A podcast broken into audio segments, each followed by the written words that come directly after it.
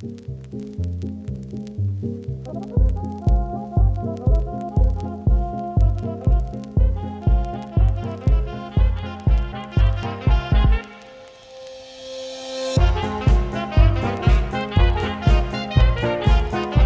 buenas, amigas, amigos, y bienvenidos un día más al podcast Tiene Cosas, un programa donde hablamos de diferentes temas relacionados con el maravilloso mundo del cine. Estáis escuchando a David Gómez y lo importante, como siempre, ¿de qué vamos a hablar hoy? Pues bueno, ya sabéis que la animación nos encanta y por eso hoy queremos comentar Los Mitchell contra las máquinas, que es una cinta que podéis ver en Netflix y bueno, es de los creadores de la Lego película y Spider-Man Un Nuevo Universo, que bueno, ya sabéis si seguís el podcast que ambas nos gustaron, pues nos gustaron bastante, la verdad. Así que para comentarlo, me acompaña como siempre mi querido amigo Cristian Sutil. ¿Qué tal, Chris? ¿Cómo estás? ¿Qué pasa, David? ¿Qué tal? ¿Cómo estás? Mira, siempre me preguntas cómo estoy yo, pero yo nunca te pregunto a ti de verdad cómo estás tú. Así que hoy, ¿cómo estás tú, David? Pues, pues pasando mucho calor en Madrid. La verdad es que es mal. Eh, soy un hombre más de invierno que de verano, así que podía estar mejor, Cristian. No te voy a engañar. Yo reconozco que soy, soy más de verano y estaremos a 33, 34 grados en Alicante. Y bueno, si no fuese por la humedad, eh, además yo vivo en un ático que le da todo el día el sol, así que os podéis imaginar, mi casa es un horno húmedo. Y bueno, se pasa, yo lo paso bien. Pero, pero vaya que sí. Y además, has dicho algo en la, en la entradilla, que has dicho una cinta que podéis ver en Netflix. Y eso me ha dejado flipando. Es que lo de la cinta hace muchos años que se ve y ya no hay. Pero hace más ah, bueno, a ver, yo lo digo, yo lo digo por no repetir película. Hay mucha, gente, mucha gente que dice que la película. Pero hay que buscar algo, un nuevo formato, ¿no? La tenéis en disco duro. La tenéis en. Es que vídeo no me gusta. No. Claro, tenéis bajo demanda. A mí bajo demanda no me gusta tampoco. Un punto 94. Claro, es que es eso al final. Lo tenéis en MKV. Ya está, ahí lo veis en el VLC. Hay que buscar cuál es el formato, ¿no? Que, los, claro, lo suben a, streaming. Claro, porque antes la gente decía, lo tienes cuando se cuando empezó a salir el, DVD en las, en las anuncios de las pelis te decían, y lo tienes ya disponible en, en VHS y DVD. Pero nadie en la prensa empezó a decir, y hemos visto el, la nueva, el nuevo DVD de la película, ¿no? Todo el mundo siempre ha dicho cinta. Pero tampoco se decía anteriormente el rollo de película, ¿no? O sea, siempre fue A mí cinta, me gusta, ¿eh? Bueno, cinta es verdad que, voy a seguir diciendo... Voy a seguir diciendo cinta, Pero, pero, es que esto ni siquiera se ha grabado en cinta. No, no, claro, o sea, no es, no es preciso, Cristian, pero claro, claro, también te digo, si llamas a las películas la Lego película, pues a mí me complicas la vida, claro. porque es así. Ya, bueno, es que, bueno. Pues... bueno, esta es mi, mi, chorrada de hoy, es esta, que, que ya no hay que luego se queja la gente de que tardamos en empezar a hablar de... ¿Qué se queja de eso? A ver, que me lo diga la cara. pues vamos a, a comentar, eh, vamos a meternos un poco ya con con la película, que, recuerdo que es Los Mitchell contra las máquinas. Eh, habrá spoilers como siempre, pero bueno, animamos a la gente que la vea porque es una peli que se deja ver muy, muy fácilmente y, que ha gustado mucho. La verdad, Cristian, te voy a preguntar antes de nada, ¿te ha gustado a ti? Porque luego siempre hablo de que nos ha gustado a los dos y luego tú me dices que no, entonces te pregunto de primera ya.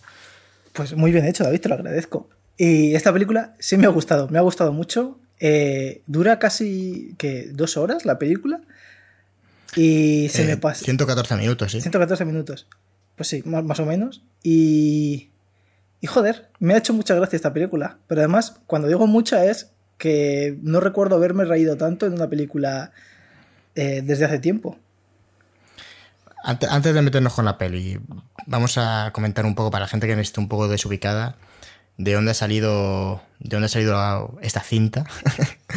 Eh, sus directores, eh, pues está codirigida por Michael Rianda y Jeff Rowe, que si no suenan, a nosotros tampoco realmente, porque hemos estado mirando y no han hecho gran cosa. de hecho, este es su debut en, como en los largometrajes. Y sí que hemos visto que estuvieron metidos como guionistas en, en la película de. Digo, en la película. En la serie Gravity Falls. Sí, Gravity eh, Falls, serie, serie de culto, de animación. A mí me gusta mucho Gravity Falls, reconozco que soy fan. Y luego también eh, fueron, eh, bueno, eh, Jeff Rowe. Aquí, aquí se encargan de dirigir y de, y de escribir, y, creo. y de organizar, pero también la nueva serie de Matt Groening, la de Desencanto, también de Netflix. Jeff Rowe, uno de los directores de esta peli, es el, es el guionista, es uno de los guionistas de Desencanto, y aparte está preparando la nueva película de las Tortugas Ninja, que también será de animación, que será producida por Seth Rogen. O sea que igual también tiene un poco el tono eh, juguetón y ahí Pues desenfadado. yo creo que, mira, hay pocas cosas que le pegue más esto que a las Tortugas Ninja, este estilo, ¿eh? Sí, la verdad es que sí. tú- tú lo Yo no he sido dices, nunca muy fan, ¿eh? De las tortugas ninja. sido, Pues sí, sí, sí que hay bastantes pelis, ¿no? Hay mínimo tres, buenísimas todas, aunque la gente diga lo contrario, de, de acción real, que eran tipos disfrazados de tortugas ninja, que los... que si alguien busca cómo están ahora mismo los disfraces, se les han caído pues trozos ahí de goma, de lo que usaban y tal, dan mucho miedo. Pero, la- las, las películas de las tortugas ninja estaban súper chulas. O sea, había una que salía Vanilla Ice y cantaba Go Ninja, Go Ninja, Go. Esa, esa era la segunda, era buenísima. Pero encima, además, en español, en castellano, eh, lo que dicen las, las tortugas ninja en la versión original es como Cobabunga, ¿no? Y aquí en España hubo, hubo alguien que en el doblaje dijo, Buah, es que el Cobabunga español es de puta madre. Y entonces, al final de la primera peli, como cuando las tortugas ninja, cada vez que dicen algo, en vez de decir Cobabunga, en España dicen de puta madre. Porque la escena es de- del, maes- del maestro Astilla diciendo, Buah, hay algo que dicen los chavales para celebrar las cosas que suena así, de puta madre. Y entonces gritan las tortugas ninja, ¡de puta madre! y es como uno de mis momentos favoritos de- del doblaje en español. Que ya hablaremos del doblaje en esta peli. Pero a mí cuando los doblajes sí. son así de locos, a mí es- me gusta mucho. Eh, Total, dejado- Cobabunga no significa nada, pero de puta madre te lo dice todo. Claro, eso te iba a decir, digo, pero tampoco me gusta Covadunga, ¿eh? O sea, Covadunga en las alturas. Claro, dices Cobabunga, vale, Cobabunga, vale, pues queda guay, fiestero, un poco surfero, Es- ¿no? Un poco asturiano. Pero. Claro, pero, pero le falta punch. Y tú dices, de puta madre, y te ha entendido todo el mundo. Te ha entendido aquí en España, en México, en Uruguay, eh, en cualquier lado. Pues, a ver, eh, que nos desviamos, Cristian. Eh, estamos hablando de, de un poco sobre los Mitchell contra las máquinas. Mencionábamos que los directores no. eh, pues tampoco hay gran cosa que decir de ellos todavía. Están comenzando, digamos, eh, su carrera en el mundo del cine, especialmente. Y de los que sí vamos a aprovechar para hablar es de del tándem de directores eh, Lord Miller, que, que, bueno, producen esta película. Eh, de hecho, tiene cualquiera que haya visto sus pelis como gran parte de su estilo y, y del rollo que a ellos les gusta. Y, y, de hecho, si estuviese dirigida por ellas, pues no lo creeríamos. Son, son los directores de la, la Lego película que comentaba antes. Que además, y, eh, que además y eso David, sí que tiene son bastante que comentar. Phil Lord y Chris Miller, que has dicho Lord Miller, no es como Ramón y Cajal. O sea, estos son, son dos tipos separados, no como Ramón y Cajal, que es un tipo. Claro, exactamente. Phil Lord y, y, Christopher Miller, que he dicho Lord Miller porque Lord Miller es el nombre de la productora claro. que, que, les produce, pero es verdad, buena aclaración, Cristian. La gente, claro, yo doy por hecho que ya se sabe, ¿no? La gente me lee la mente, pero no. Yo, yo lo sé que también lo han entendido, pero quería putearte. Ya no, sí, sí, ya me imagino. Hace mucho calor, Cristian. Hoy, ya, ya hoy vamos a tener la fiesta en paz. pero, pero bueno, cuéntale, ya que, ya que te has metido, eh, ¿de dónde ha salido este tándem? Porque, eh, bueno, al final son. Es raro, a ver, a ver, siempre yo había oído que codirigir es complicado. En el mundo de la animación creo que se da un poco más. Porque, bueno, sí que es cierto que los, cuando son hermanos, tipo los hermanos Cohen o o las Wachowski y tal, pues sí que es como más típico, porque al final, como que al ser hermanos, pues es más fácil entenderte. Pero, pero es que codirigir me parece, me parece complicado y esta gente eh, realmente no sé si, si, han hecho cosas, ahora lo vemos, eh, de dirección por separado, porque se conocieron en la universidad. En, eh, a ver si encuentro dónde se conocieron. Lo tenía yo por aquí. Bueno, una universidad estadounidense, son estadounidenses los dos, ¿vale? Eh, en The Dartmouth. Y, y, bueno, empezaron eso, a hacer cortometrajes, eh, allí hicieron, también escribían para un periódico y eh, al final, por lo que dicen, Miller debió llamar la atención de, de un presidente, de presidente de Disney, de Michael Leisner, porque debió ver un perfil suyo en, un periódico de estos de la universidad. Y, bueno, pues contactaron con él. Y al final, pues acabó trabajando eh, para Disney y, y hoy se mudaron, creo que ahora viven en Los Ángeles. su, realmente lo que, lo que hacen principalmente es comedia. Y, de hecho por eso luego han tenido algún problema con, la película de Han Solo, por ejemplo, de la que les acabaron echando.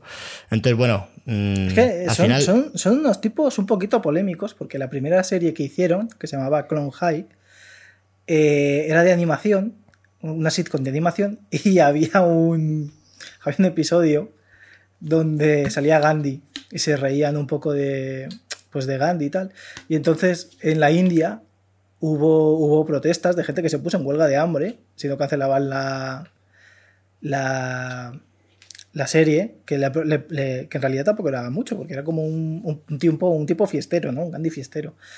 Y, y, entonces, pues la NTV dijo a tomar por el culo y ya está, y canceló la serie. Y después de eso, ellos escribieron el, el guion de, de Lluvia de, de Albóndigas, que, que su nombre original en inglés, pero traducido sería como nublado, pero con posibilidad de albóndigas, eh, eh, nombre que debía haberse traducido tal cual al español, porque lluvia de albóndigas no me gusta, por lo menos podrías haberla llamado lluvia de almóndigas, que entonces te queda más, más mejor ahí, ¿no? Más español. No sé yo. Que fue donde, que, que fue donde ya aquí en España a estos tipos se les odia mucho sus títulos o lo que sea, y, sus, sus pelis, porque aquí en España, no sé si la gente se acordará de Flippy. ¿Tú, todavía te acuerdas de Flippy? Flippy, pero el del hormiguero. Sí, sí, Flippy del hormiguero. Doblaba esa película. Ah, bueno, es verdad, es verdad. Sí, sí, sí, me acuerdo, sí. Ahora mismo hay gente en su casa diciendo, hostia, Flippy. No me acordaba de él. ¿Qué estará haciendo Flippy? Pues posiblemente esté muerto. No lo sé. No menos. pero, pero también hizo una peli que se llamaba Campamento Flippy. no, Flippy, Campamento Flippy. Y... Esa no la dirigía Christopher.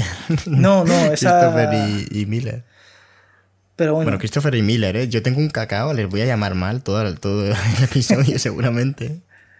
Eh, pero el caso es que. Que bueno. Bueno, si a alguien le interesa, Flippy por lo visto ha aparecido en Pasapalabra en 2020. Pero. Pero poco más. Pero bueno, básicamente que empezaron su. Eh, empezaron sus. su carrera en el mundo del, de los largometrajes con la de Lluvia de Albóndigas. Y luego, pues para que la gente se ubique, hicieron las de 21 eh, Jump Street, que luego ha tenido varias secuelas, que hace con, con Jonah Hill y... ¿El otro cómo se llama? Channing Tatum. Y bueno, se tiene varias eh, que sí que las dirigen, luego también son responsables de la Lego película. O sea, que hayan dirigido, pues empezaron con eso, con Lluvia de Bóndigas, luego 21 Jump Street, la Lego película, la segunda, la secuela de Jump Street. Después iban a dirigir la de Solo, de la película de Han Solo sobre Star Wars, pero les acabaron apartando del proyecto porque no les gustaba el tono y demás. Cuando ya estaban en el rodaje, o sea, ya habían rodado escenas, y, bueno, eh, por lo que he estado leyendo, parece ser que no. que al venir de la comedia, sí que en la dirección de actores les gustaba que hubiese cierta improvisación y, y no ceñirse tanto al guion de una manera estricta. Y parece ser que no les moló especialmente a los guionistas de, y a los responsables de Han Solo sí, sobre todo, concretamente a los Kasdan, que es, no sé si son hermanos, pero está, está escrita Han Solo por Jonathan Kasdan y Lawrence Kasdan, entiendo que son hermanos, y debió y debieron no molarles nada y acabaron eso, eh, contratando a Ron Howard y bueno. Tuvieron muchos problemas con Lawrence Kanda, Kan- Kan- lo que- eh, Kansan, como has dicho que era, porque no lo, no lo tengo delante y no lo puedo decir. Pero sí, ese tipo es como que es el guionista jefe ahí de, de Star Wars, digamos, de, de las pelis y tal. Y es, y es un tipo que tiene una visión muy cerrada de Star Wars. Entonces, claro, cuando llegaron Lord y Miller y le y dijeron, mira, vamos a hacer una especie de Guardianes de la Galaxia, pero con Han Solo, este hombre pues se subió por las paredes, se tiró por la ventana, eh, se prendió fuego a sí mismo y, los despidió. O sea, fue una cosa terrible, un acto de ira terrible. No los mató porque no lo dejaron, pero si hubiese podido, los tal. Entonces, no le gustó el enfoque que, que le estaban dando a la peli, que era mucho humor, que luego la peli sí que está conservado y además tenía un reparto para el humor, porque tú cuando coges a, a Donald Glover y a... Ay Dios, ahora se me olvida el nombre de esta mujer tan increíble, de Fleabag. Eh, Ph- Phoebe Waller-Bridge. Tú cuando coges Sí. a esos tipos es para que te hagan gracia, porque son graciosos. Y entonces, y de hecho tiene muchos, muchos dejes de ellos, pero luego es Bueno, verdad sí, que... A mí la peli no me parece que, que esté mal del todo. Sí que tiene problemas de ritmo, lo hemos comentado aquí alguna vez, pero, pero a mí tampoco me parece que sea un puto desastre. A ver, pero al final es que es lo que pasa, que estas pelis, eh, siempre que hay proyectos en los que a mitad de rodaje, pues meten mano, echan a los directores y contratan a otros, porque hubo reshoots como del 70% de, de la película, algo así, o sea, como... De hecho...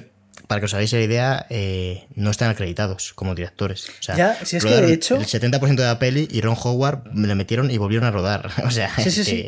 Si es que de hecho un me poco parece el que tenía caso como... Zack Snyder, pero sin tanto, o sea, no, no se ven tan mal hechos. Ellos han declarado alguna vez que es un poco por bien quedar, pero es verdad que tampoco creo que se haya mal de sí. Teníamos diferencias creativas, no llegamos a buen puerto y, y nos echaron. O sea, y acabamos fuera, pero tampoco, o sea, hemos aprendido mucho, hoy ha sido una buena experiencia, mm, no querían hacer lo que nosotros, pues ya está, no pasa nada. ¿Sabes? Como que dentro de lo malo, que es que les echen por esto, tampoco ha sido un caso como Zack Snyder de, Dios mío, mm, lucha de, de- de poder, de ego, ¿sabes? Ya, bueno, pero Esta ese- gente parece, parece mejor. No, pero sí. A ver, es que tampoco. O sea, Zack Snyder es un tipo que, que puede buscar pelea con cualquiera porque es un llorón y puede, y puede hacerlo. Pero estos tipos no. Estos tipos. Es, es como Edgar Wright. Que Edgar Wright podría haber estado llorando y seguir llorando por lo que le hicieron en Ant-Man. Pues podría perfectamente, pero él dijo: Mira, esta película no la, ni siquiera la quiero ver porque es como ver a mi novia o ver a mi ex besándose con otro. Pues ya está. Pues, pues es más elegante que eso. Puedes hacer, obviamente, lo otro que es llorar y decir, ah, es que a mí no me han hecho esto y, y esto otro y no sé qué, después de haberte gastado 390 millones en hacer una película horrible, en hacer no una, sino dos, y, y ya está, y, y poco, poco más hay que decir. Y, y todos estos tipos, es que encima, por lo menos Han Solo era bastante entretenida. O sea, puedes decir No, no, muchas a cosas. ver, Han Solo. A ver, la peli. Tampoco vamos a ponernos aquí a analizar Han Solo. Pero la Han Solo, para la mierda. O sea, para que le ocurra esto de cambiar el director a mitad, no está un poco mal. No, no, verdad que Ron nada. Howard. No sé. A mí la dirección de Ron Howard no me gustó mucho. Pero A- el guion no me gustó, ¿eh? yo, yo, yo debo decir que es que tampoco parece una peli de, de, ¿sabes? Tú dices, esta peli es de Ron Howard. Digo, va, pues es que Ron Howard no tiene ningún estilo, no, tiene nada. Es como. Ya, pero es que las escenas de acción estaban rodadas un poco.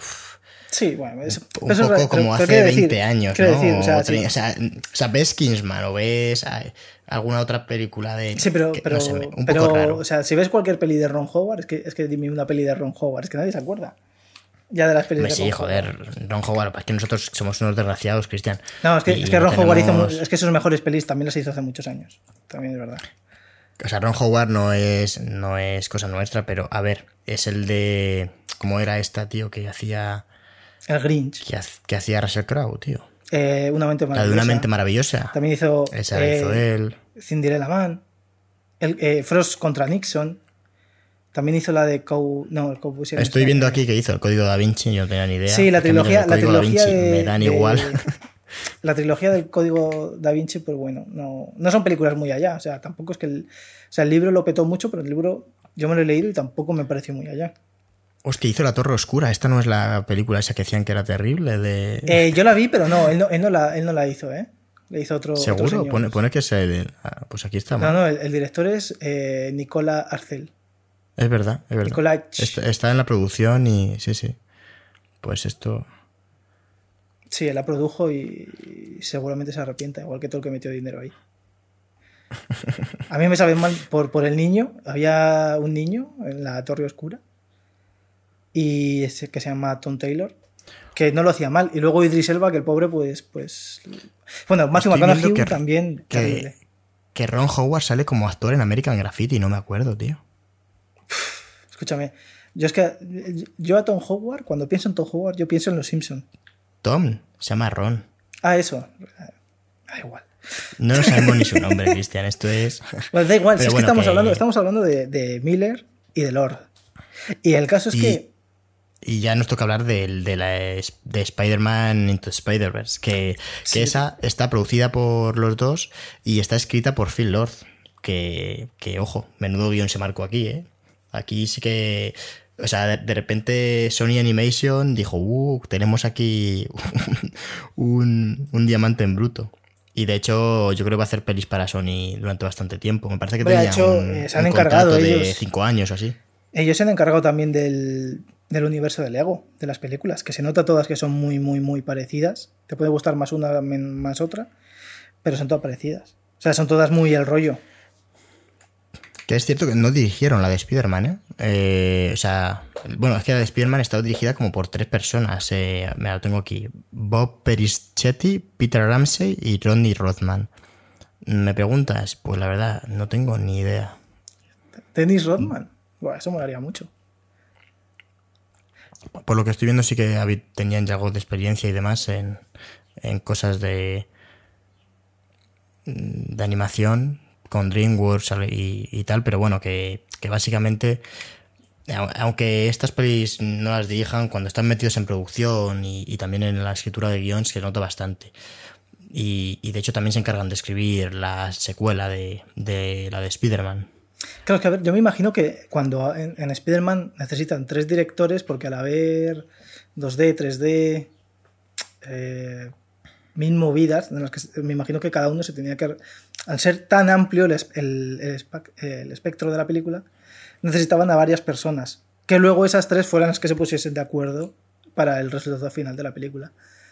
Entonces, también me imagino que por eso luego las codirecciones son más fáciles cuando es una película animada que cuando no. Y además estoy viendo aquí que, bueno, también trabajaron en, televisión, ya, ya volvemos a, a Phil Lord y a Christopher Miller. Y, por ejemplo, yo no sabía que habían sido guionistas en Cómo creció vuestra madre, eh, que sí que ahí tienen algunos capítulos. Luego Brooklyn Nine-Nine, que... Hicieron el piloto. sí, que no, no sé qué... He oído hablar de la serie, pero no sé qué tal estará, la verdad. Está bien. a mí me como que mucha gente la ve.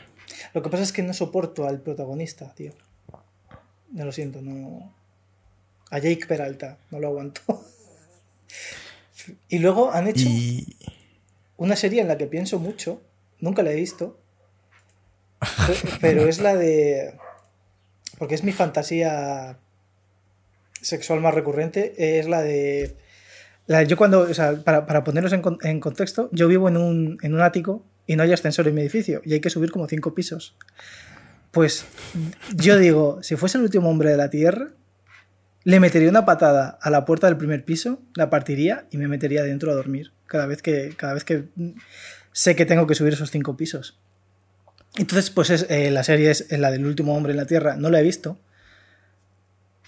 pero siempre me ha llamado mucho la atención las pelis de a solo queda el último humano y no sé, ¿qué hace con su vida? ¿Cómo es el mundo cuando ya no hay nadie? Es un tema que me interesa bastante, la verdad. Tengo, tengo la impresión de que el calor nos está afectando de manera brutal. Porque hemos empezado a hablar de Phil y Christopher Miller y, es como, como dilatación, ¿no? O sea, qué está pasando. Pero bueno, ya nos queda mucho de decir. Sí que es cierto que hay una página en Wikipedia que se llama Phil Lord and Christopher Miller Unrealized Projects. O sea, eh, películas que no, que no han terminado de hacer. No y, y, tenían, pues desde una que en 2014 eran potenciales directores de, de Los Cazafantasmas 3. Que ojo, hay una peli de Los Cazafantasmas que me gustó muchísimo el tráiler, Cazafantasmas Más Allá, que es como no sé, no sé de qué va, creo que salían, eran como niños, como que ocurría muchísimos años después de los cazafantasmas. Sí, pero eso no lo ha estrenado todavía. No, no, no, esa, esa todavía no. No, pero esa no. Es como esa. Te, te ha llamado yo, la atención. Yo quiero verla. Vale. Sí. El tráiler mola mucho, la verdad. Luego igual es una puta basura, pero espero que no, la verdad. Tenía muy buena pinta. Y, y luego también ha tenido un proyecto de Flash que sí que estaban escribiendo como el tratamiento, ¿no? Que es como una fase de la preproducción, antes incluso de, del guion, para una película, eso, para el universo de DC, pero que, que parece ser que no acabó en nada, porque yo no sé ya nada de este proyecto. No, no te preocupes por eso, David, porque películas que se han desechado del universo de DC estos últimos 10 años, hay 30. O sea que tampoco. Ya, una pero más. De Flash, de Flash de- de- me encaja de la leche con esta gente, ¿eh? Ya, macho. pero El como- personaje así tan, inf- tan infantil, tan. O sea, infantil, como esa mezcla de. Los echó, los echó Snyder. Les dijo: Esto no puede hacer una película mejor que, que las que yo hago. Fuera de aquí. Poco- po- poca cámara lenta. Les dijo, ¿cuánta cámara lenta vais a poner? No, no habíamos pensado en cámara lenta, despedidos. ¿Sabes? ¿Cuánto va a durar la película? ¿Menos de cuatro horas? Bueno, vale, pero, pero de esos, ¿cuántos a cámara lenta? ¿Menos de media hora? Imposible, amigo. Aquí no hacemos eso.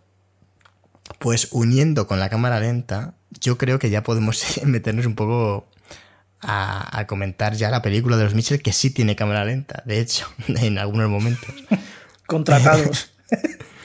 Eh, entonces, aprobado por Zack Snyder, eh, pues nos ponemos ya si quieres, Cristian, a hablar de Mitchell contra las máquinas. Eh, te, te paso la bola. Se iba a titular Connected. Se acabó titulando Los Mitchell contra las máquinas porque al final la distribuye en Netflix. ¿Cómo, ¿Qué pasó aquí? Pues que se iba a llamar Los Mitchell contra las máquinas. Y luego dijeron, oye, no, ¿y por qué no hacemos como Pixar y le ponemos un nombre así súper corto y tal, ahí pegadizo? Y dijeron, pues Connective o Reconnective o algo así. Connected, y, Connected. Connective, seguro. Y, Sí, sí, con- Connected. y dijeron, vale, pues lo estrenamos en cines. Y se iba a ser, iba a ser estrenada el, el 18 de septiembre del año pasado. Y, y. Pero claro, hubo una pandemia, si alguien no se ha enterado. Y entonces dijeron a la mierda, pues a Netflix. Y entonces, como Sony y Netflix han, han acordado un, un acuerdo donde, donde ahora hay varias pelis. Han acordado un acuerdo, sí, David. Eh, varias pelis. No, no, he dicho nada, he dicho, no Pero te he visto, no lo digas, te he visto. Eh, entonces, eh, entonces va- varias pelis de Sony Animation que, que de hecho, mira, Sony, Sony Animation fue la que salvó eh, a Sony Pictures, la, la- grande. Eh, luego lo cuento por qué. Pero entonces dijeron, pues va a Netflix. Y entonces en Netflix dijeron, oye, pero que se llame Los Mitchell contra las máquinas, que es un nombre bastante más chulo que Connective. Que no va a saber la gente ni qué mierdas es. Y encaja mucho mejor con la película en sí, porque ya metiéndonos bien en la peli, la película es, eh, aparte, ahora hablamos un poco del tema estético, pero a nivel narrativo, eh, cuenta, cuenta la historia de, bueno, una familia que, que justo va a llevar a la universidad a su hija, eh, y cuando están en el viaje en coche cruzando Estados Unidos para llevarla a la universidad, pues resulta que estalla la, revolución, la, la rebelión de las máquinas y hay como una especie de apocalipsis futurista y tal, de eh, como si se revelaran los iPhones, ¿sabes? Eh, Alexas, todas las movidas de que tienen chips pues, se revelan. Entonces, lo que mola de la peli es que la, la protagonista es una eh, adolescente que, bueno, sí, no sé si sí, se puede decir que la protagonista, aunque tiene bastante importancia realmente la familia en conjunto, pero la protagonista, que se llama Katy, eh, si no ¿Cómo se recuerdo llama? mal, Se llama Kate, ¿no? Kate, bueno, bueno, Katy, Kate, me da igual. me da igual. Eh, Kate, eh, pues es una chica que hace cine experimental, cine súper loco, que lo sube a YouTube, como con un montaje súper rápido. Y, y me gusta bastante que esta película realmente la podría haber. Es como si lo hubiese hecho ella, porque incluye ese lenguaje de YouTube, ¿no? Hay un momento, por ejemplo, en el que de repente paran la imagen y ella misma comenta la propia película y dices, eh, a mí a veces mi padre me recuerda a un orangután gritando y ves imágenes de un orangután que en, en- en imagen real, no en animación, gritando, que como de un vídeo de YouTube Y ese luego vídeo fue viral hace unos años. Ah, pues, pues de un vídeo real de un orangután gritando y se superpone sobre la imagen de su padre gritando. Es como ese lenguaje rápido de YouTube, de, de cortes también de un poco de humor absurdo, de... Es, es eso, pues es el lenguaje de Internet eh, ha hecho en, en película, digamos, adaptado Vale. también al medio cinematográfico. Y eso, la verdad es que eso me parece bastante, bastante interesante porque no hay muchas películas que hagan esto, aunque sí que es cierto que las de Christopher Miller, como con la Lego película, sí que se, se acercaban ya bastante, ¿no? Pero yo creo que aquí culminan un poco en, ese aspecto. Si alguien no lo ha visto y no tiene intención de verla, básicamente se podría resumir es- en que, en que son como trozos de vídeos de TikTok pegados.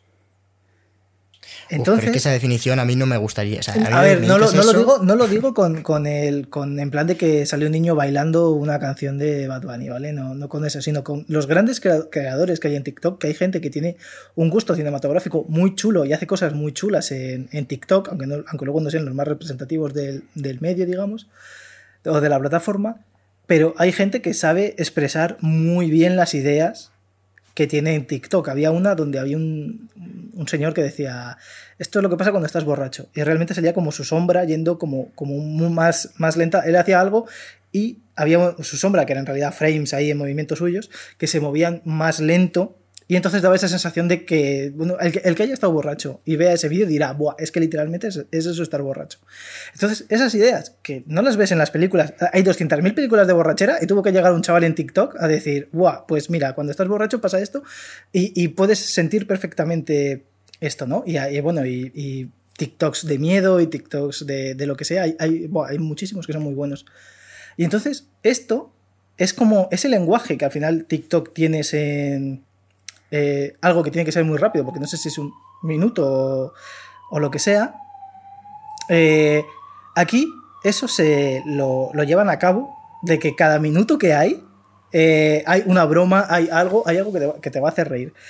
Y eso mola mucho de la peli. Porque no, no, no te deja que, que no estás riéndote todo el rato. A veces puede ser cansino y puede que algunas bromas no te hagan gracia, porque algunas bromas, es verdad que el estilo de estos tíos, eh, las bromas y eso, muchas veces ya las ves venir, entonces a lo mejor te hace menos gracia porque en tu mente ya has visto la broma por donde ir la broma. Por ejemplo, eso pasa con Friends, que tiene tantas bromas y tiene tantas que, que algunas son buenísimas, obviamente, pero hay algunas que ya ves venir porque no hay de dónde sacar ya bromas nuevas. Las han hecho todas.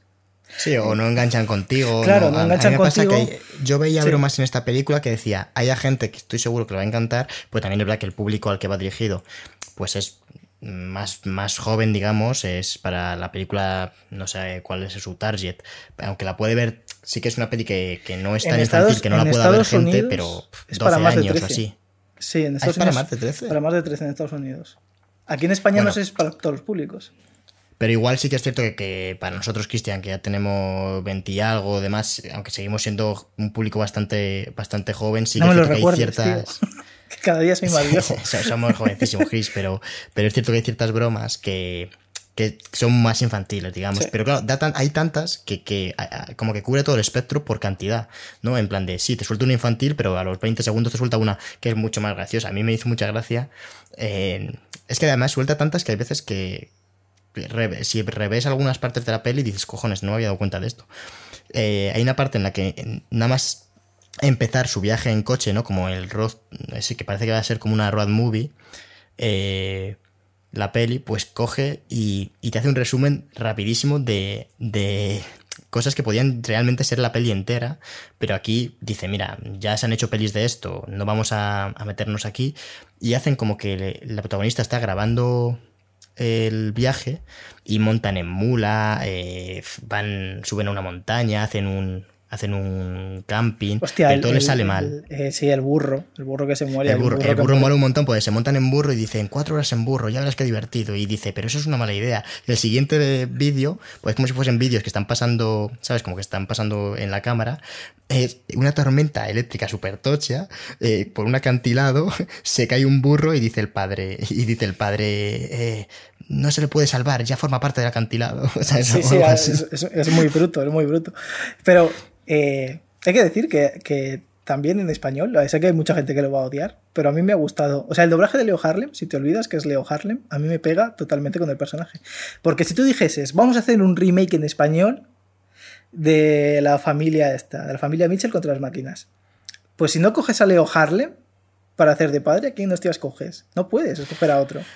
A Santiago Segura. en que, en que encaja, pero encaja el personaje en sí, pero la, la voz no me gustó nada como está doblado. Yo creo que Leo Harlem, la, Leo Harlem, pues evidentemente no es un, un, doblador profesional y se le nota y ya está, que, que es normal, quiero decir. Pero, pero no solo eso, es como que la, la, voz no pega con el cuerpo y que si fuese la voz de Leo Harlem de verdad, o sea, no un Leo Harlem que obviamente se, se ve que está cuidando al milímetro la entonación, el, el tono y todo eso, porque tú, tú escuchas a Leo Harlem de verdad y es un señor que, que le oyes a tres calles, porque habla muy alto y, tal, y aquí está como muy contenido. Y eso es lo que mola de Leo Harlem. De que es, de que es un señor que, que, es como un paleto, muy, muy paleto, un señor muy de campo, muy de, muy de pueblo, que le sueltas en la ciudad y no sabe eh, qué coño es eh, un Starbucks, ¿no? Esa, esa, es la gracia de lo que, lo que él busca, es así de gracioso. Y. Y claro, cuando le ves tan contenido, pierde bastante. A mí me parece que el problema es de conocimiento, de, de, saber doblar, de saber encajar bien el tono con la animación, de... O sea, es una falta, pues eso, que no es, no es terrible, pero me... Pero mira, el, no sé quién dobla al niño, pero me gusta eh, muchísimo como dobla al niño. De hecho, es el que más me gusta de todos. De hecho, si tú ves la versión original, el niño está fatal doblado. Pero a mí es que, digo, me sacó un poco Leo Harlem y de hecho, eh, claro, Netflix te da la opción de cambiarlo. Lo que pasa es que dije, bueno, ya la empezado a ver en español, ya no lo voy a cambiar. Pero, pero reconozco que no me gustó el doblaje de, y se ve que hay esfuerzo, ¿eh? pero yo creo que es una falta de eso, de no se dedica a esto y, y ya en una película de, pues eso, que al final esto es un proyecto grande. Yo entiendo que le meten, bueno, igual, igual me, no se dedica a esto, estoy diciendo que Leo Harlem no se dedica a esto porque juraría que no es doblador si es doblador, peor aún me lo pone. Pero yo creo que es falta eso de experiencia. Se ve que hay mucho esfuerzo, ¿eh? El tío, se, yo le noto en registros o, o, en tonos que no le conocía yo a, a, Leo Harlem, pero... Leo Harlem sí que ha actuado en muchas pelis. Sí, sí, como actor sí, pero una cosa es actuar y otra es doblar. Sí, de hecho, no en, es... eh, sí que es cierto que, que eh, pasa más en Estados Unidos, que hay, por ejemplo, que Hugh Jackman dobla a no sé quién, ¿no? O, o yo qué sé. No, humoristas, o, o mira, por ejemplo, en esta, en esta, peli hay un, eh, ¿cómo se llama este? Marc André, creo que se llama Marc André, no sé, es este hombre de... que hay muchos... Bueno, Olivia Colman, Olivia Colman dobla a Pal. Sí, y que no, es el, el no este en nada. inglés. Sí, pero ahí, eh, bueno, para pa empezar es cierto que ahí como es, no hay un, el tema de la boca y demás, pero, pero aún así eh, yo no sé exactamente cuál proceso siguen, pero yo creo que tiene que ser distinto al. al sí, a ver, en Estados Unidos lo que se suele hacer es que primero graban las líneas. Y después adaptan la animación, y de, ¿verdad? Y después adaptan la animación, sí. Claro, aquí, es que en España es... yo creo que no se hace así. En España se hace No, en la España ves la película. la tienes, tienes, o sea, ya la película ya está hecha, a ti te llega la película, bueno, tú ves, intentas adaptarlo. No me refiero, no me refiero en este caso porque la película es extranjera, ¿sabes lo que te quiero decir? Pero si la película fuese española y, y la versión original fuese eh, las. Pues eso, la, la, voz de Leo Harlem, ¿adaptarían, primero grabarían las líneas y después harían la película? O, o sea, es que yo, no lo sé. Yo creo que no, porque muchas veces las películas de animación en España eh, no, no tienen claro quién coño la va a doblar, porque muchas veces tiran del famosillo de turno. O sea, claro, pero eso es el error. O sea, quiero decir. Claro, o sea, quiero, quiero, por ejemplo, Melendi. ¿Qué hacía Melendi doblando unas. Eh, ¿Cuál era? ¿Cómo entrenar a tu dragón 3? Era el malo. Una, y, y no, no, no, por echarle mierda a Melendi, pero Melendi no tiene puta idea de doblar. El doblaje era horrible. O, o peor aún. Que no sabía yo eso, ¿eh? Mario Vaquerizo, la peli de Doraemon. ¿Cómo se llamaba? Stay with me. Bueno, ves el trozo. Tú buscas Mario, Mario Vaquerizo, Doraemon. Y es la cosa más horrible que, te, que, que puedes echarte a la puta cara eh, audiovisualmente. Es que te taladras las putas orejas. Y, luego, mira, hay, una, hay uno que no me gustó a mí mucho en su día, eh, que fue el doblaje de Bryce F. en, en la de Mr. Link. Que a mí Bryce F. no me, no me cae mal, de hecho me cae bien. Pero, pero me sacaba muchísimo de la película, macho. de la de esta del, de Laika, de Stop Motion. A mí me gustó. Me, me pasaba un poco como. Pero me, pas- me pasa más en esta, ¿eh? Es que en esta. Ahí, Es que bueno, en esta es raro, porque la voz de Leo Harlem es rara, es directamente rara. Es como que no le pega al personaje para nada. Que otras veces cuando tú ves una peli y ves a un señor mayor, más o menos ya sabes qué voz va a tener en el doblaje. Pero aquí con Leo Harlem es verdad que es que es muy rara. Es que si hubiese sido la voz natural de Leo Harlem, yo creo que hubiese sido menos estridente. eh, entonces, en resumen, el, el niño. El niño, la leche, ¿eh? Muy bien, muy bien, me gustó mucho. Mm, Y bueno, y también quien dobla a Pal no, también me gustó. Mm, eh, eh, Pero bueno, que aún así, independientemente del doblaje, se puede disfrutar perfectamente en español. O sea, aunque yo ponga pegas porque, porque ponemos pegas a todo, eh, no, está, no está mal. O sea, a, a mí me saca, pero mira, Cristian no. Pues ya está. Pues, pues Eh, poner- la- ponerla en español. La mujer, la mujer eh, que has dicho que es. eh, ¿quién, ¿Quién es la mujer? Olivia Colman en inglés. No, Olivia O Colman, sea, no, en la, la, que. versión original. Pal. No, la que, la que, la que- ¿Quién es? Ah, Pam, ¿no? Has dicho. Vale. No, sí. he dicho que PAL, PAL es el sistema operativo Vale, que Pal. es maligno en la peli. Pues Pal, por ejemplo, es Yolanda Pérez Segoviano. Buen apellido ahí. Uh, Eh, luego la madre. O. sí, ¿no? La madre creo que es Kira Miró. Sí, la madre es Kira Miró. Pal es Yolanda Pérez Sego- Segoviano. Eh, así más nombres. El niño. Aaron Mitchell es Miquel Rodríguez.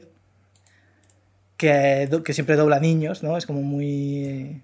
pues lo hace muy bien. Sí, lo hace, lo hace muy bien, lo hace muy bien. Además, el, el niño tiene. eh, me gustan los gags donde ¿no? le empieza a gustar una chica que le gustan mucho los dinosaurios y se va corriendo y se da una hostia contra la pared, Ah, sí. que parte la pared.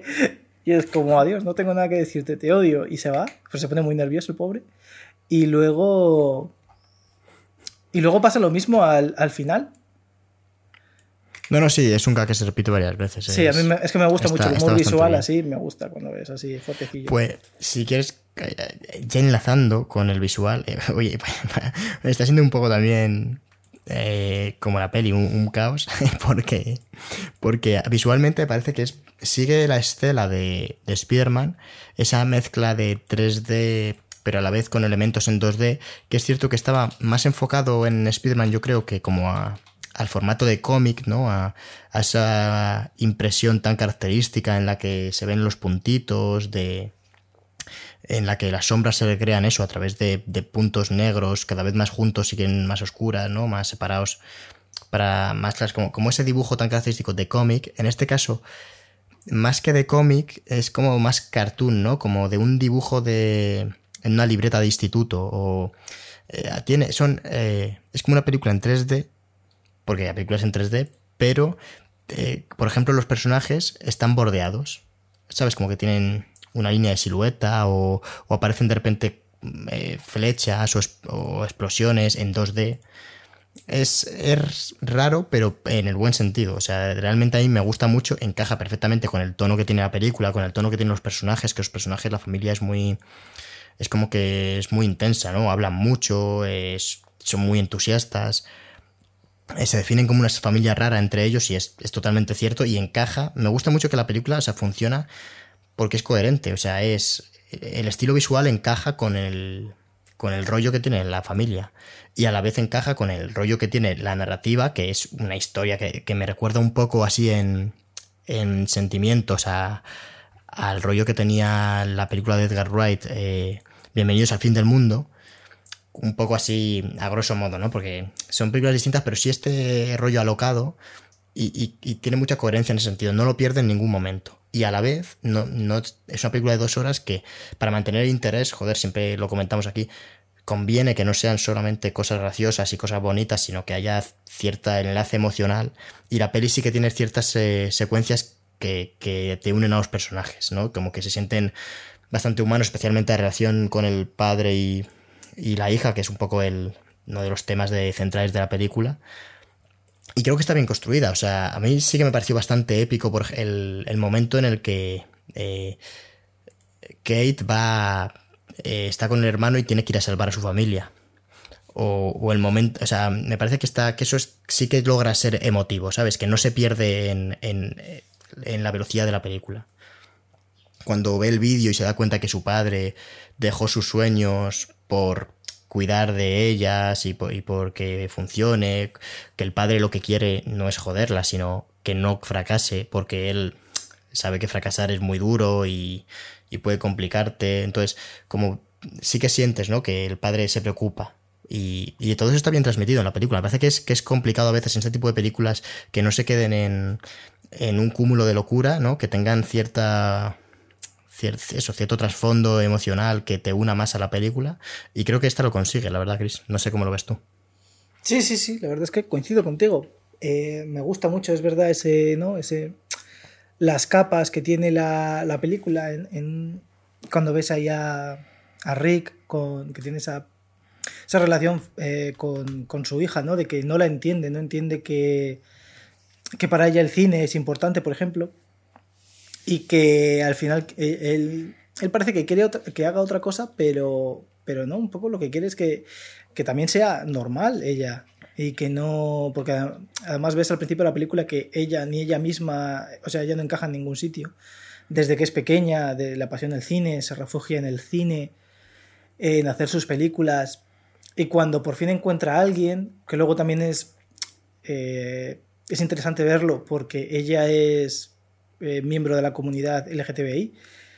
Entonces, también eso es como un doble sentido, ¿no? Como un poco en, lo que pasaba en Frozen, donde, donde ella no es solo ya que, que, no encaja, sino porque ni siquiera de manera no de... O sea, es diferente a nivel incluso de gustos, ¿no? De lo que debería ser lo, lo normal dicho de manera... Eh, que, no, que, no, se me entienda mal, que no, no... Como que la norma no es que seas eh, miembro de la comunidad LGTBI, sino de lo que lo normal es que seas hetero. Y entonces, eh, eh, no, eso no solo ella no lo es, sino que además no encaja, busca su, su saber estar en el mundo y no, y no, lo, y no lo consigue. Entonces es cuando de repente va a la universidad y conoce a gente que la entiende, no ya por, porque tengan los mismos, los mismos gustos en cuanto a hobbies y, tal, sino que también incluso en, en, la sexualidad, que es muy importante para, para una persona joven, y también la entienden porque al poco tiempo se echa una novia, que lo dice la, lo dice la madre, ¿no? Al final de la... Sí, lo, deja caer. Es cierto que la película roza, o sea, como que sí que... Eh, o sea, no llega a ser igual todo lo contundente, pero bueno, tampoco. Pero tampoco, o sea, tampoco lo, necesita y. Porque tampoco, lo esconde, ¿sabes lo que te quiero decir? Sí, es como. efectivamente, la, la madre dice, o sea, no dice que has hecho la pregunta, pero ya, te, ya ah, te, has echado novia. Y me gusta el hecho de que, de que sea algo que lo normalice, ¿no? Que no sea una, una protagonista LGTBI en la que el tema principal es ser LGTBI, que no lo veo mal, pero es cierto que me parece mm, que mejor que vaya viendo ya películas en las que mm, ser eh, protagonista, eh, o sea, que formar parte de la comunidad LGTBI no, no sea el tema principal, ¿no? Sea como un, sea como, sí, soy protagonista de, o sea, soy una persona LGTBI, pero mi historia aquí va sobre otras movidas. Claro, pero que, realmente, o sea, normalizarlo en plan, da igual lo que sea. O sea, que, si hubiese sido hetero. normalizarlo. Que si hubiese sido hetero, que si hubiese sido trans, que si hubiese sido tal, eh, da igual porque al final el conflicto que hay es verdad que no va de eso, ni, ni tiene por qué serlo, ni no serlo. Y seguramente se puede hacer lectura sobre, sobre la sexualidad y tal, y todas, muy, todas bastante guays. Pero, pero no es el conflicto principal, y aparte es eso, que está muy bien llevado. me, me, recordó mucho a cuando en Paranorman, ¿no? Decía, decía el chico. Eh, porque además en Paranorman era, era muy potente, aparte porque. Eh, era el estereotipo. Era el estereotipo exactamente, claro. Era el estereotipo del, del típico macho de instituto que, que, es medio tonto, que, que, está fuerte y tal, y que todas las chicas se pierdan con él, y de repente, claro, el tío dice, le dice a una chica, oye, ¿quieres ir a ver una peli de miedo? Y dice, genial, a mi chico le encanta. Entonces, claro, e, era muy potente porque te, te, te rompía los esquemas. Tú, no, tú en ningún momento sospechabas que ese chaval era homosexual, sino, no sé si luego hay pistas durante la peli. No, pero, pero aún así, lo que es el personaje en sí ya era bastante guay, que parecía como el más fuerte, o sea, era el más fuerte y estaba súper mazado y demás, pero luego él era súper tímido, súper educado. Eh, sí que es verdad que era, era tonto, que eso es como que sí que sigue un poco el estereotipo, pero sí tenía cierto, cierto giro, ¿no? De, de no es el típico que verías en una serie que has visto mil veces. Es un tipo bueno y de buen corazón, no era el típico abusón, digamos, que a lo mejor me he explicado yo. Claro, exactamente. Entonces, pues eso, Pues, y aquí, pues eso, te lo meten y te lo meten tan, de manera tan normal.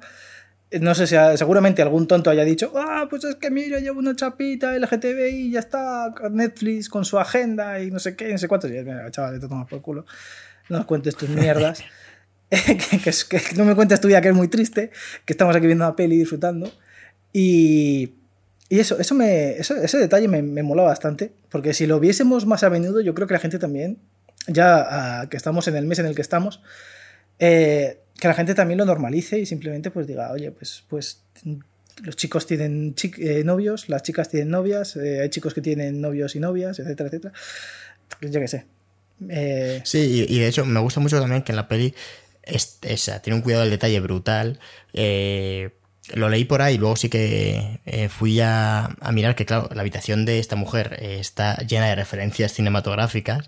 O sea, aparecen he leído que, bueno, como el diseño de, las, de unas medias que aparecen eh, son como del resplandor.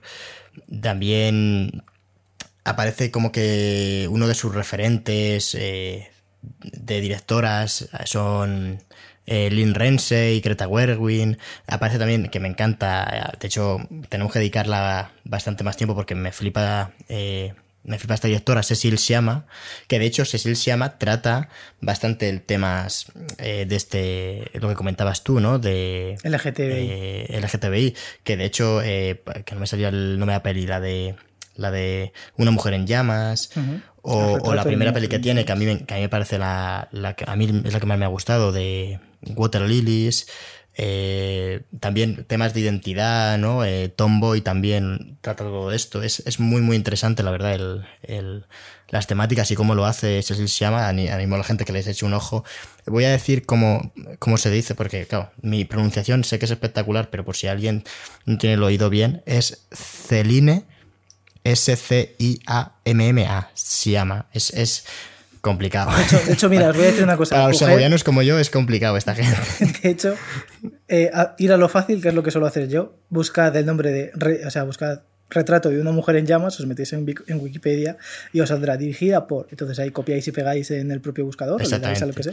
No hace falta que. Un nombre francés, he de decir que un nombre francés que a mí me gusta, ¿eh? Me gusta el, apellido.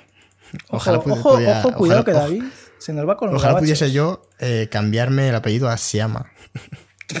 ¿Cómo va a ponerlo tú en el DNI? Como podría a deletrearlo a. No, yo lo, escribiría mal. No sabría escribir mi nombre. es como el otro día vi un. Eh, eh, me salió. Yo vivo en una zona donde hay muchísimos rusos. De hecho, tengo unos vecinos rusos que ahora con el calor salen mucho a la terraza y hablan entre ellos. Y yo nunca sé si se van a acabar pegando o simplemente están contentos. Porque el idioma ruso es un misterio para mí. Entonces el otro día estaba mirando cómo se saluda en ruso, por si algún día pues tengo confianza con algún vecino ruso y tal, y eh, decía la chica, eh, este, eh, no sé, tenía una palabra para decir adiós, y decía, pero es tan difícil decirla que los rusos directamente no la decimos. Y es como, joder. Ojo, me, gusta, me gusta ese concepto. Hay una palabra en ruso que ni los rusos se atreven a pronunciar. Sí, sí, sí. Me llamó muchísimo la atención porque era en plan de que ellos tienen pues, pues lo típico, ¿no? Lo de decir hola y adiós, pero también tienen una forma de, de tratar de usted, ¿no? En vez de decir hola usted, ¿no? Pues, pues el decir adiós, lo que en España decimos vaya usted con Dios, por ejemplo, pues, pues ellos tenían una palabra que además tenía como, como 18 letras y tenía cinco consonantes en medio. Y decían, es que no la podemos decir. O sea, se podía decir. Solo está preparado. ¿Has visto los vídeos estos que sale. ¿Cómo se llama, tío? El, el hombre británico este que siempre está despeinado. Boris Johnson. Boris Johnson. Boris Johnson, hay vídeos en los que sale diciendo cosas súper complejas y súper rápido. Es como si, como si su mayor superpoder por eso va despeinado. Pronunciar pueblos, pueblos larguísimos. Es que por eso va despeinado. Eh, o sea, él se peina por la mañana, pero la, electricidad que genera su corteza cerebral al pensar le hace así. Es como un. Sí, por eso es primer ministro, porque, a ver, alguien que sabe hablar a esos niveles, que sabe pronunciar la palabra prohibida rusa, eh, es que era, tenía que ser. O sea, solo en, en, Rusia solo, solo dice Putin eso. no hay nadie más cualificado. Para, terminar las conversaciones. No, es como, eh, bueno, es que, es que lo de los idiomas es un mundo, porque, por ejemplo, los, los alemanes, la, manera de respetar, ¿no? decir adiós a, la gente que tratan de usted, dicen Auf Wiedersehen, pero en, cuando tú tienes confianza dicen chus y ya está. y eso me gusta mucho también. Eh, volvemos porque estoy leyendo curiosidades de la peli bastante guays. Es cierto que, como comentábamos a lo largo de la peli, eh, la protagonista es como que no solo comenta, sino que a veces como si dibujase encima de la pantalla, ¿sabes? Como si dibujase muñequitos y estrellitas y cosas, y la pantalla justo se para. Creo, creo que sé lo que vas a decir. Y hay uno que me gusta mucho. Hay una de las cosas que escribe que son como posibles secuelas para las pelis. No sé si lo has leído. Sí, sí, que, que hay varias, pero me gusta mucho la de la familia Mitchell, un nuevo universo de Furbis. A mí me gusta la, familia... Mitchell versus el concepto de la muerte. A mí ese me gusta mucho. O sea, de hecho, cuando lo he leído me lo he imaginado y he dicho, guau, es que el concepto de la muerte, vaya concepto. ¿Cuándo muere alguien? Ah, bueno, y no lo hemos comentado, eh, perdón, Chris, pero, pero eh, como que es a ver, no es autobiográfica porque evidentemente no ha habido una rebelión de las máquinas todavía, pero sí que se basan los personajes en, en personas reales que de hecho justo al acabar la peli en los créditos como que te dejan ver que la familia Mitchell es, te dicen esta y aparece una foto de una familia real que no sé si me recuerdo mal, son como los directores o... O sea, es uno de los Está basado en, gente el niño, el niño pequeño está basado en los dos directores eh, que son unos, eh, frikis de los dinosaurios, vamos a decir así, con todo el respeto, ¿no? Que les flipan los dinosaurios y tal. Pero el padre está basado en el, creo que es en el padre de, de Rianda, que, que, que es un gran aficionado de las acampadas, de la vida en, en la naturaleza y eso. Y entonces es es muy, pues muy así, muy, muy como el padre, digamos. Obviamente todo es muy excéntrico y tal, y que. y tal. Pero sí, o sea, la familia podría ser una familia americana normal. No lo veo yo tan. Por ejemplo, les faltan escopetas.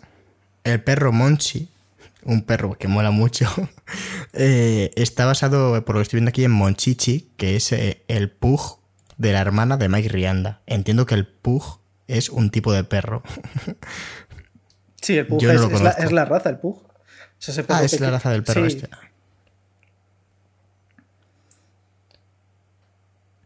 Y, por lo que parece, el perro original también tenía, también tenía los ojos estrábicos. Los ojos estrábicos, sí, ya, y no cogía las cosas al vuelo. Y, de hecho, cuando acabó el rodaje de esta peli, hicieron eh, figuras para todo el equipo de, del perro. Es una estatua del perro y te la daban. Te decía, por lo que estoy viendo aquí, hay un perro en Instagram que se llama Dog the Pug que aportó los sonidos para para Monchi. Y te quejas. ¿eh? y te quejas de Leo Harlem. Esta peli, esta peli tiene mil cosas, ¿eh? Es, que de verdad es como. como. Muy, muy de ahora, ¿sabes? O sea, no, no se podía haber hecho en otro momento la película, no se podía haber hecho hace 15 años. O sea, es como muy de la era de Internet por el ritmo que tiene por, y por, bueno, por la inclusión de Internet mismo en la propia película y de la tecnología. Sí, de hecho tiene, una, pues crítica a la tecnología de la película, lo que pasa es que también es como muy de pasada, ¿no? Pero es a la, tecnología a la dependencia un poco de no no o sea no es una crítica de guau la gente con los móviles guau no, miran a nadie no conducen a nadie guau los niños en YouTube no no es eso no no, es de un señor que, le dices vale pues si no te gusta todo esto vete a una cueva y yo qué sé te haces fuego tío con dos piedras déjame en paz pero es un poco el, Leo o sea eh, no sí es un poco Leo Harlem el padre el padre eh, no sabe, o sea, uno de las, de los desafíos finales que tiene la película es cuando intenta buscar en YouTube un vídeo de su hija y no sabe, que es buenísimo. Me flipa. De hecho, o sea, no sé si en la, en la versión original, porque no me, no me fijé en la, en la, ¿cómo se llama? En la, cuando estaba viendo, pero es que pone el ordenador en español y le sale la ñ y entra en shock.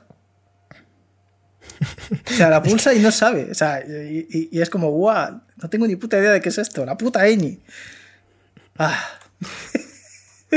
Ay, La peli me está gustando cada vez más. ¿eh? Sí, sí, sí, sí, sí. La peli es muy buena. La peli. O sea, yo la recomiendo mucho. Es que no te paras de reír. O sea, si tienes hermanos pequeños o hijos pequeños y tal, o incluso tú si te quieres reír mucho, esta peli es, es la leche.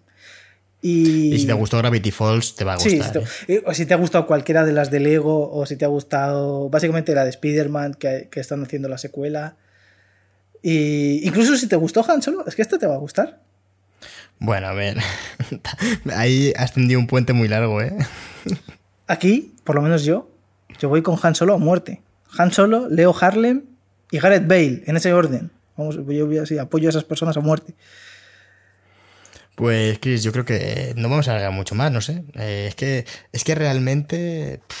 entre que hace un calor del copón y, que estamos, estamos cansados. ¿Qué es lunes? Y la peli, a ver, nos ha gustado mucho, la verdad, pero. Pero, pero realmente se merece, o sea, habría que se hacer una, que la veáis, no, no sí, que y, nuestro y que si nos pusiésemos tendríamos que hacer un, un examen a conciencia de cada escena para encontrar las referencias. Que tiene referencias a Kill Bill, a Taxi Driver, a, a Furby. No hemos hablado de los Furbis, pero la, la escena de los Furbis es, es buenísima. Los Eh, Furbis, que, que me gusta mucho, lo, lo- me gusta mucho lo consciente que es la película que viene. Es que está muy bien escrita. Cuando pregunta, creo que uno de los hijos, como, ¿esto qué es? Sí, ¿qué Claro, porque, es esto? Sí. Porque, porque hace años que. yo- o sea, yo sé lo que es un Furby, pero seguramente alguien que haya nacido en 2005 O sea, no sepa lo que es un Furby. Yo sé lo que es un Furby porque yo cuando era pequeño los Furbis estaban muy de moda. Y te estoy hablando de algo de hace 25 años. O sea, Ya, ya, claro. Pues sí, sí, por eso te digo que me gusta mucho la conciencia de. de- y, y cuando construyen el Furby gigante, se dice, ¿pero quién, quién ha tenido esta idea? de hecho, es que además los Furby, que parecen algo muy blandito o lo que sea, no lo son. Engañan mucho, no son, no son peluches. Porque por dentro tienen un montón de movidas. Eh, porque la, la movida del Furby, que agarrar los machos, era que tú hablabas con él y él aprendía cosas al, al putísimo azar. O sea, tú le decías hola todos los días y acababa diciéndote hola, pero, pero si tú le, le- le decías un montón de cosas, eh, no. No. O sea, iba aprendiendo según le daba la gana. Era un poco, era un poco el rollo ese, era lo, lo- el handicap. ¿no? Tú cómprate esto porque esto va a ser para tu hijo, no lo vas a tener que cuidar, lo cuida el puto Furby. Entonces, eh, claro, fue, aquello petó, petó. Además de que estaban basados en. ¿Cómo se llama? En la peli esta, ¿no? De. De los bichos. Ay, ya, ay, sé cuál dices, de-. No es los Creepers, no. Eh, no, Creepers era otra movida. Eh, Sí, sí, los que metes en agua, ¿no? Sí, los que metes- los- eh, no, los que no puedes dar de comer. Si tú le das de comer a un, un gremlin, si tú le das de comer a un. Furby después de las 12 de la noche, se convierte en un gremlin. Y a los gremlins los tienes que, lo tienes que matar con agua. Entonces, eh, la gente pues quería a los, a los Furbis y odiaba a los gremlins, obviamente. Y ya para ir cerrando, ¿tú cómo ves? O sea, una película dirigida por Edgar Wright y escrita por estos tíos. Porque es que me parece como que Edgar Wright tiene mucho el rollo de esta. Es, es que esta película, Sí. si me dice que la, que la ha dirigido Edgar Wright, diría, bueno, a ver, como no lo hemos visto dirigir animación, pues. mm, Pero podría ser como que ese rollo irreverente, lo comentaba antes con lo de Bienvenidos al fin del mundo.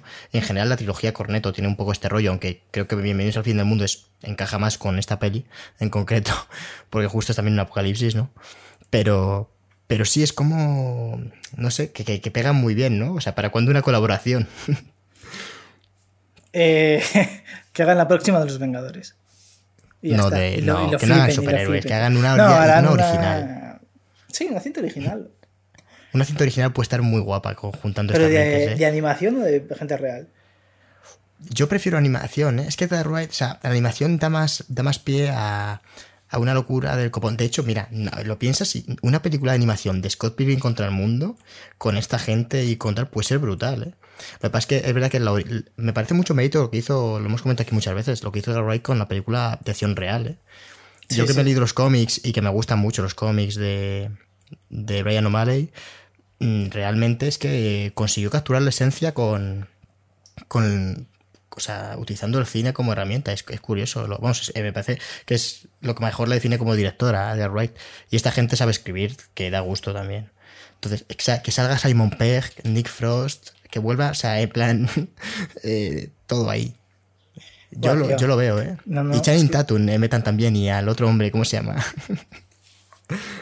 No, tío. eh, la tercera temporada del, Mara- del, del- iba a decir del malandrino, del mandaloriano, que la hagan estos. Solo, solo piensas en Mandaloriano, que ya no sé ni por qué lo estás mencionando. No, no, pero piénsalo. Una puta película del Mandaloriano. Es que he visto TikToks del Lego del Mandaloriano, de gente que hace sus propios episodios de un minuto de, de The Mandalorian, eh, parodiando al propio de Mandalorian. Y he dicho, en mi cabeza ha sido como, clac, que estos tipos hagan una. del Lego del Mandaloriano. Es que te, te puedes morir. O sea, esta es la mejor serie de la historia. Lego de Mandalorian. Si no fuese porque, porque es de Star Wars y iba a aparecer un guionista o un productor super jefe a dar por culo. Escúchame, ¿has visto, has visto el Solo, especial, ¿has visto el especial de Navidad de, de Star Wars, de Lego? mm, No creo que lo vea nunca. Sale el Mandaloriano haciendo un cameo y todo. ¿Sabes qué recomiendo yo de Marvel? Bueno, quiero verme Loki, pero de la que recomiendo de Marvel es la de Modoc, que, yo- que a ti no te está gustando, pero yo me he visto los cuatro capítulos que llevan, rollo Robot Chicken y demás, que me recomendó un, un amigo del curro, desde aquí me envío un abrazo a Sergio, y, y me está gustando bastante. Modoc sí que es algo que no me esperaba de... Pero, de- claro, pero es ¿has que no visto es de- Robot Chicken? eh, no, no, o sea, he visto cosillas, pero no o sea, he a mí, visto así a mí muy el Robot seguido. Chicken sí que me gusta mucho, porque me gusta ese humor gamberro, pasado de vuelta, de, denunciable en muchos casos. De muchas cosas de Adult Swim me gustan bastante, ese, ese, tipo, ese rollo de humor. Y Modoc, el primer capítulo es que me dejó un poco frío. A ver, Pero- no es tan, no es tan hardcore, pero yo que sé, por ejemplo, el tercer, eh, no, es el cuarto capítulo, tiene una, como un secundario súper loco que empieza, le dan, bueno, lo voy a contar porque es una tontería, pues no voy mucho spoiler, pero entran en un bar, Espérate que me entran en un bar, Disney Plus y lo voy a poner. dame un segundo, entran en un bar y hacen un trueque y, y como no tienen dinero, Modoc da uno de sus brazos mecánicos que es como una, un- una sierra. Y el, y el, el tío dice, oh, mm, sí, metal, el frío metal, y empieza a lamerlo, como si lo pusiese cachondo, y se acaba cortando la lengua, y, y cada, y cada vez que sale está más decapitado, y mola muchísimo. y, y modo que en plan, Dios, vámonos de aquí, qué jodido es esto, ¿sabes? Mola, mola bastante. Eso sí que es lo más Robot Chicken, por lo que yo tengo entendido, claro, que, que es como más hardcore. Pero, pero bueno, en modo, a mí me parece que está, que está bien, de verdad. ¿eh? O sea, que solo han sacado cuatro capítulos, que tiene potencial. Y, y me mola bastante la, que, que digan, que enfoquen a un villano con la crisis de la mediana edad. Claro, claro. O sea, si modo que en realidad es un villano que mola bastante, lo que pasa es que es que está desquiciado el hombre, ¿eh? o sea, la palabra es desquiciado. Claro, y que. Y que bueno, es un villano que en los cómics de Marvel, o sea, ya hace muchos años que es como la puta mierda. Entonces, tiene sentido porque al final el tipo es un jefe ahí de una eh, multinacional malvada y que se dedica a hacer el mal, por hacer el mal realmente. Y, y joder, eh, a mí me gusta Modo mucho como personaje. Y la serie, pues bueno, ya te digo, me dejó el primer capítulo un poco frío. Es verdad que no lo he seguido porque estoy hasta los cojones de seguir series al día. Lo hice con WandaVision, lo hice con el Sol Falcon, el Soldado del Invierno, que era una serie que no se merecía ni 20 minutos de mi vida. ¿Cómo me alegra no haber visto esa serie, Cristian? Oh, no es, es- malísima, pero es malísima. Mira, hay, hay un momento que a mí me desquició. Mira, yo no soy negro ni sufro racismo en mi día a día. Pero hay un momento, o sea, hasta yo, que soy un putísimo mongolo, hubo un momento donde a Falcon le dicen, hay gente que, que no, ¿sabes? Que no soporta a los negros, que, que es directamente racista, que, que si pudiese, tío, te, te- te mataría por ser negro. Y Falcon se queda en plan, ah, sí. O sea, pero, en plan de, no sé, a, mí, a mí no me ha pasado, por tanto no existe. ¿Sabes? Es, es como su reacción es esa.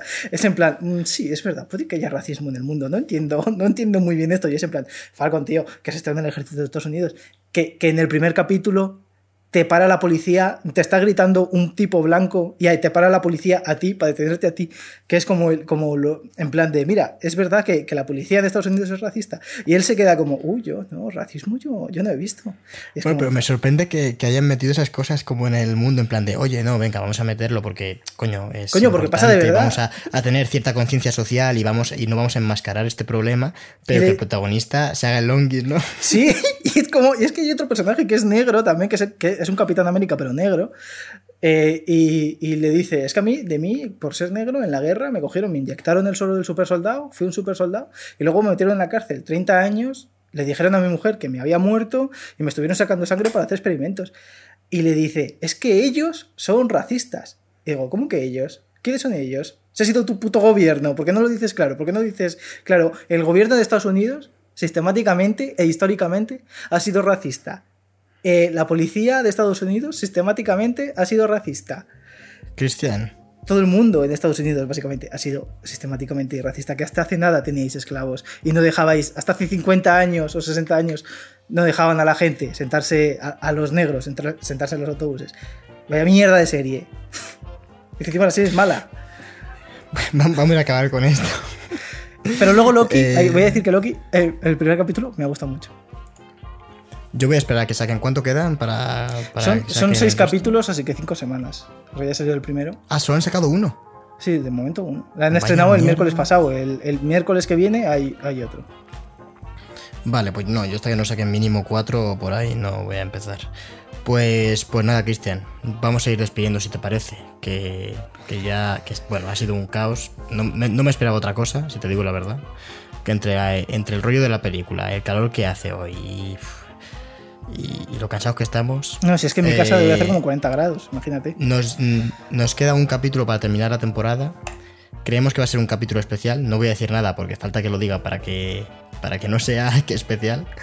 Pero, pero bueno, eh, ya cerraremos la tercera temporada y, y subiremos al canal de YouTube dentro de poquito un vídeo un vídeo ensayo super guay. Se vienen Así cositas. que se vienen cositas. Se vienen cositas. Eh, así que, Chris, ya sabes, si buscan cinecosas estamos en... En todos lados, porque el SEO es bueno. En, en Instagram, sobre todo, en Twitter, y en YouTube, y en Evox, y en Spotify, Apple Podcast, eh, En todas partes. Google Podcast, Google Drive. Te pueden encontrar en cualquier lado. Pues, pues como siempre, dar las gracias si alguien, si alguien sigue aquí. Y a ti también, Cristian. Muchísimas gracias por acompañarme. Pues la verdad es que hoy te diría gracias a ti por invitarme a tu programa, pero hoy no, que hace mucho calor. Ponme a los pies De de, tu nada. señora, te voy a decir. De nada, Cristian, es nuestro programa. Encima eso, recuérdamelo. Bueno, gente, os esperamos en la próxima. Hasta otra. Adiós.